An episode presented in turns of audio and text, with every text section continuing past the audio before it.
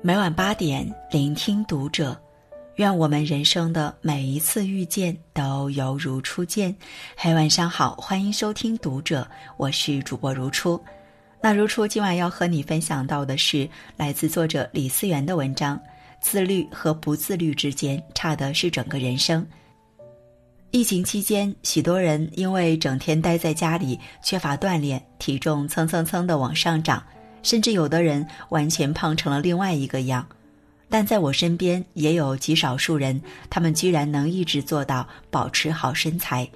他们其实也不是天生吃不胖，而是每天坚持合理控制饮食，而不是暴饮暴食；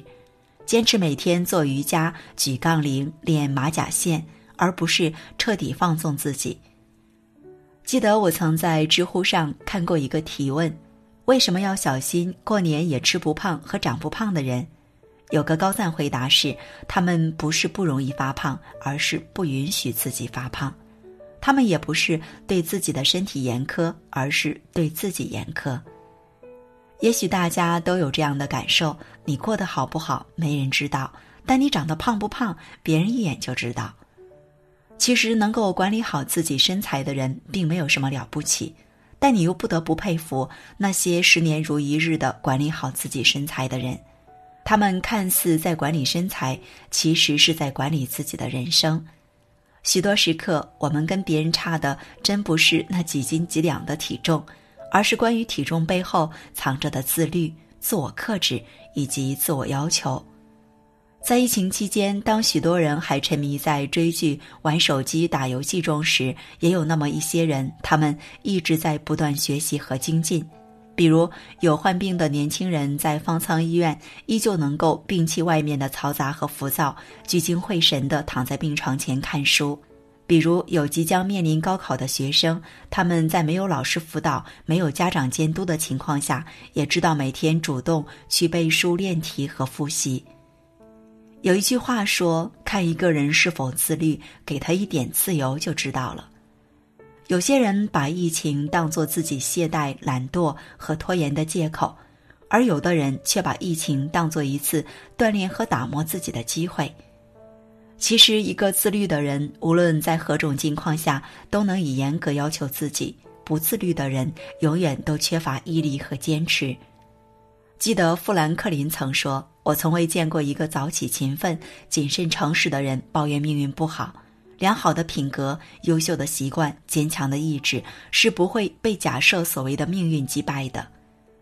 其实，一个比你更能静下心来去学习的人，可能并不仅仅只是比你多考几分、比你多几分知识、比你多几分优秀，而且他们骨子里的自律会慢慢拉开跟普通人之间的距离。直到最后，令人望尘莫及，甚至逆袭自己的人生。在疫情期间，许多人的生活规律完全打乱了。以前准时起床去上班的，后来也要等到日上三竿起；以前晚上准时休息的人，后来也要熬夜到凌晨两三点。其实，生物钟一旦紊乱，对身体非常不好，也严重影响一个人的健康。但许多人即便知道这个道理，就是无法管好自己。在我朋友圈有这样一群作者，他们每天的早起打卡时间依旧保持在早晨五点三十分，每晚十一点你也根本看不到他们发消息。通常这个时候，他们已经关了手机，进入了睡眠状态。甚至更有牛人说，在大概两个月在家的时间，没有一天赖过床，也没有一天晚到凌晨不睡觉。因为每天早起，为他们赢得了更多时间读书写文章；也因为每天早睡，为他们保证了充足的睡眠和休息。所以，他们即便足不出户，也依旧能保持健康，保持精力充沛，保证不断精进自己的底气和资本。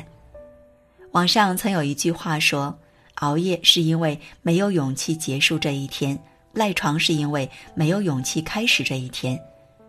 其实那些早起早睡的人，看似作息比你更规律一些，看似整个人的状态比你更好一些。其实他们比你更厉害之处在于，他们比你有行动力，比你更有执行力，甚至比你更清楚自己未来的目标和计划。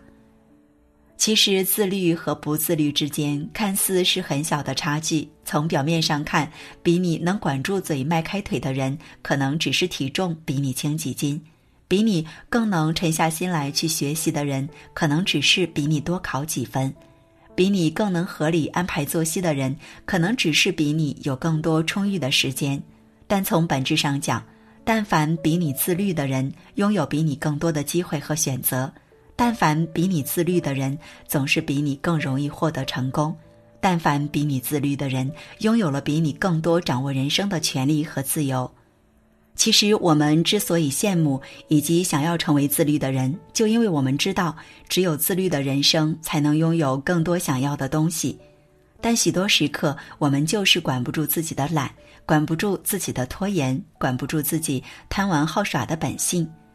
其实想要做到自律是很容易的，只要你想要拥有好身材，只要你想要取得好成绩，只要你想要变成自己喜欢的样子，目标一旦明确，一切就变得轻而易举。但真正做到自律又是极难的，因为为了达到目标，你只有在枯燥的重复、苦行僧般的努力以及十年如一日的坚持中，才能实现去打磨和成就自己的愿望。也许自律和不自律，在一天、两天、一年、两年内不会有太多的差距，但在日积月累后，人跟人之间就有了云泥之别。自律的人不一定优秀，但优秀的人必定自律，而不自律的人必定不优秀。你我共勉。好，今晚的分享就这样。如果喜欢，欢迎拉到文末帮我们点亮再看哦。关注读者新媒体，一起成为更好的读者。这里是读者，我是如初，我们下次节目再见。